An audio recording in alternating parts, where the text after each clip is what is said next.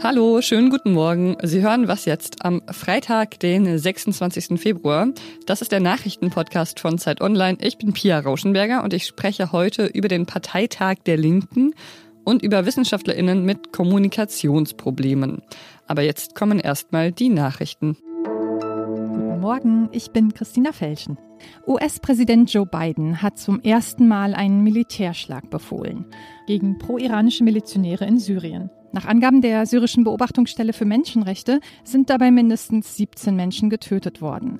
Drei LKWs mit Munition nahe der irakischen Grenze seien bombardiert worden. Die Angaben der Aktivisten lassen sich nicht unabhängig überprüfen. Pentagon-Sprecher John Kirby hatte die Angriffe zuvor als Vergeltungsschlag für Raketenangriffe auf US-Stellungen im Irak bezeichnet, bei denen ein ziviler Militärmitarbeiter getötet wurde. Der Angriff von Trump-Anhängern auf das Kapitol ist mittlerweile sieben Wochen her. Die hohen Sicherheitszäune stehen aber immer noch. Die zuständige Polizeichefin Yogananda Pittman hat jetzt den Grund dafür mitgeteilt. Milizionäre, die am 6. Januar dabei waren, spielen demnach mit dem Gedanken, das Kapitol in die Luft zu sprengen und so viele Kongressmitglieder wie möglich umzubringen. Auch der Anlass stehe schon fest, die anstehende Rede von US-Präsident Joe Biden vor beiden Kongresskammern. Redaktionsschluss für diesen Podcast ist 5 Uhr. Digitale Parteitage bringen ja manchmal ungewollt heimliche Stars ans Tageslicht, so wie auch auf dem CDU-Parteitag im Januar. Vielleicht erinnern Sie sich noch an Herrn Adams, der mehrmals zugeschaltet wurde, aber immer nur schweigend vor seiner Schrankwand zu sehen war. Mal sehen, ob es so einen heimlichen Helden auch beim Parteitag der Linken geben wird. Der startet heute. 600 Delegierte treffen sich online. Im Mittelpunkt wird aber wohl erstmal die neue Spitze stehen, die die Delegierten wählen wollen. Über den Parteitag und über den Führungswechsel spreche ich jetzt mit unserer linken Expertin Katharina Schuler. Hi. Hallo. Nach fast neun Jahren verlassen ja jetzt äh, Katja Kipping und Bernd Rexinger die Spitze der Linken. Die beiden haben sich eine ähm, positive Bilanz bescheinigt. Äh, du ihnen auch? Naja, ich würde sagen, die Bilanz fällt gemischt aus. Einerseits kann man sicher äh, sagen, dass es den beiden gelungen ist, äh, mehr junge Leute wieder für die Linke zu gewinnen. Äh, sie haben sich im Westen etabliert, sind dort stärker geworden, regieren zum Beispiel in Bremen jetzt mit. Auf der anderen Seite muss man natürlich sagen, dass sie auch viele schlechte Wahlergebnisse in den letzten Jahren hatten, vor allen Dingen im Osten. Dort haben sie massiv an Wähler verloren, auch eben bei ihrer klassischen Kernwählerschaft, also den Arbeitslosen und auch den Arbeitern, die haben bei manchen äh, Wahlen in der Vergangenheit eben häufiger AfD als Linke gewählt und damit kann natürlich eine linke Partei nicht zufrieden sein. Bundesweit ist es auch so, dass die eher gerade bei sieben Prozent stehen. Und das sind zwei Prozentpunkte schlechter als bei der Bundestagswahl. Liegt das vor allem an dem Verlust in den ostdeutschen Bundesländern, den du gerade beschrieben hast? Ja, aber nicht nur. Also man kann sagen, die Umfragewerte sind eigentlich runtergegangen oder gerieten unter Druck in der Zeit, als es diese harte innerparteiliche Auseinandersetzung über die Flüchtlingspolitik gab. Und das hat natürlich der Linken auch geschadet, dass sie da einfach nicht mit einer Stimme gesprochen hat, anders als die Grünen, weil sie sich da eben dann auch nicht klar als eindeutig als Kraft für Flüchtlingssolidarität profilieren konnte. Und der andere Punkt ist sicherlich auch das Thema Klimaschutz, dass das so wichtig wurde in den vergangenen Jahren. Das hat natürlich eher den Grünen genutzt und Grüne und Linke äh, werben ja schon auch um ein ähnliches äh, Wählerpotenzial. Für den neuen Vorsitz kandidiert jetzt die äh, linken Chefin aus Thüringen, Susanne Hennig-Welsow, zusammen mit der Hessin Janine Wissler. Wofür stehen die beiden? Ja, interessanterweise sind die beiden ja äh, Fraktionsvorsitzende in den Ländern im Moment, wobei natürlich äh, Susanne Hennig-Welso die Fraktionsvorsitzende einer Regierungsfraktion ist, äh, während eben Janine Wissler äh, seit schon immer sozusagen Oppositionspolitikerin ist.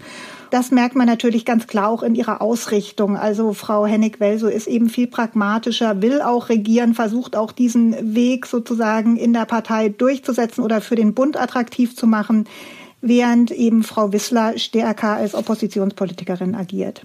Frau Wissler gehörte auch einem trotzkistischen Netzwerk an, das äh, Marx 21 heißt. Sie gehört also insgesamt eher zu den Parteilinken und äh, Welso eher zu den äh, Realpolitikern unter den Linken. Wie werden denn die beiden so einen gemeinsamen Kurs finden? Also ich glaube, jenseits dieser Frage, ob und wie schnell man, wie dringend man regieren möchte, gibt es zwischen den beiden sehr breite, auch inhaltliche Übereinstimmung, vor allem im Hinblick auf Sozialpolitik und so weiter. Ich glaube, auch da werden die gar nicht so viel anders machen als die beiden jetzigen Vorsitzenden. Das Entscheidende wird einfach sein, ob es ihnen gelingt, jetzt äh, für Aufbruchsstimmung äh, zu sorgen und auch einfach äh, die Linke äh, wieder öffentlich präsenter zu machen. Ja, vielen Dank, Katharina. Ja, tschüss.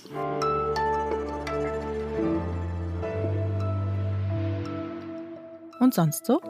Wenn die Friseure am Montag öffnen, dann können wir uns vielleicht alle ein bisschen in ein australisches Schaf namens Barack hineinversetzen.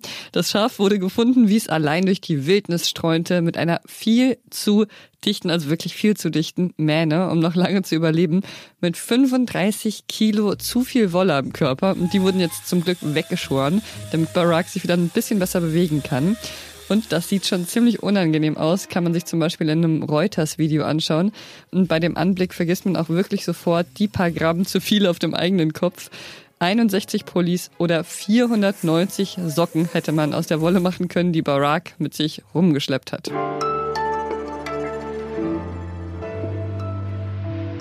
Eigentlich haben sie ja Besseres zu tun. Eigentlich wollen sie forschen und nicht auf einer Bühne stehen und von JournalistInnen bedrängt werden.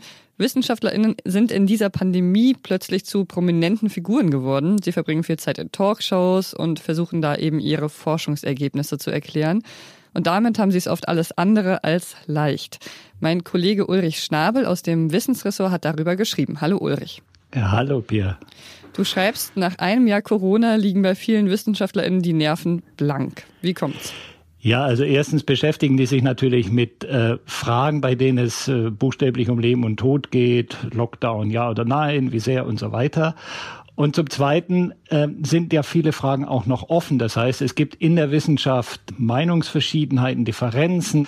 Und äh, das setzt die Forschung natürlich extrem unter Druck, weil die Öffentlichkeit möchte ja gerne eindeutige Ergebnisse. Das kann die Wissenschaft oft in der Form nicht liefern oder es gibt da auch unterschiedliche Positionen in der Wissenschaft.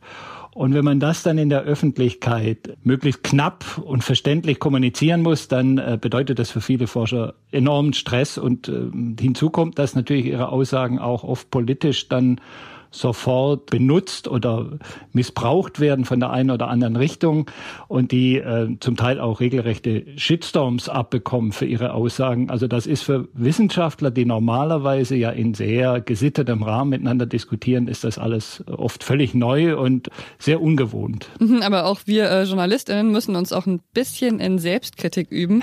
Da gibt's ja zum Beispiel dieses Phänomen False Balance, zu dem wir da neigen. Kannst ja. du das nochmal bitte erklären? Ja, also wir sind es gewohnt aus dem Politikjournalismus, dass wir zu jeder Position auch die Position der politischen Gegenseite abfragen, was in der Politik ja auch ein ganz gutes Prinzip ist, dass man nicht nur die Regierung fragt, sondern auch die Opposition, einfach um ein breites Meinungsspektrum einzuholen. Das wird dann häufig direkt auf die Wissenschaft übertragen. Das heißt, wir brauchen, wenn wir einen haben, der sagt, wir brauchen jetzt einen Lockdown, dann suchen wir einen anderen, der sagt, nee, nee, wir brauchen gar keinen Lockdown. Es kann dann sein, dass wir zu einer Frage, äh, sagen wir mal 90 oder 95 Prozent aller Forscher haben, die irgendwie der einen Ansicht zuneigen und nur eine verschwindend kleine Minderheit, die eine andere These hat. Und wenn man dann zu jeder Frage eine Gegenmeinung einholt, dann liefert das ein, ein, falsches Bild, so eine falsche Ausgewogenheit. Man, man suggeriert zwar, man, man berichte ausgewogen, aber man liefert ein völlig verzerrtes Bild. Das kann man gut am Klimawandel erklären. Also heute sind äh, 95 Prozent aller Wissenschaftler überzeugt, dass der Klimawandel menschengemacht ist und dass wir auch einen deutlichen Klimawandel erleben. Und es gibt so ein paar einzelne Außenseiter, die eine andere Meinung haben. Und wenn man jetzt von jeder Seite einen in eine Talkshow einlädt, dann bekommt man da zwar ein angeblich ausgewogenes Bild, aber es spiegelt überhaupt nicht die Meinung der Wissenschaft wider. Wie kann es denn besser klappen mit der Wissenschaftskommunikation?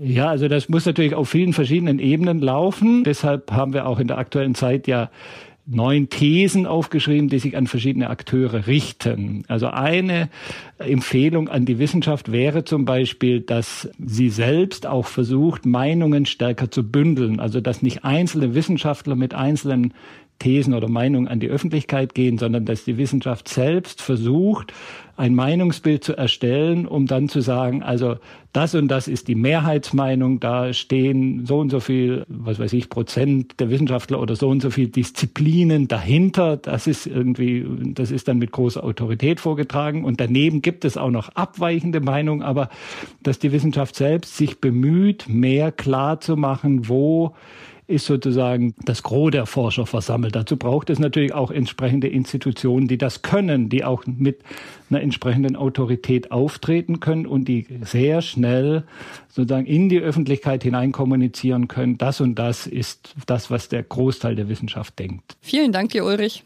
Ja, vielen Dank und bis zum nächsten Mal. Und Ulrichs Text und seine Vorschläge für bessere Wissenschaftskommunikation finden Sie in der aktuellen Jubiläumsausgabe der Zeit. Und das war's mit Was jetzt heute Morgen. Heute Nachmittag hören Sie hier meinen Kollegen Ole Pflüger. Und Sie erreichen uns wie immer unter wasjetzt.zeit.de. Wir lesen alles, auch wenn wir nicht immer sofort antworten. Ich bin Pia Rauschenberger und ich wünsche Ihnen schon mal ein schönes Wochenende.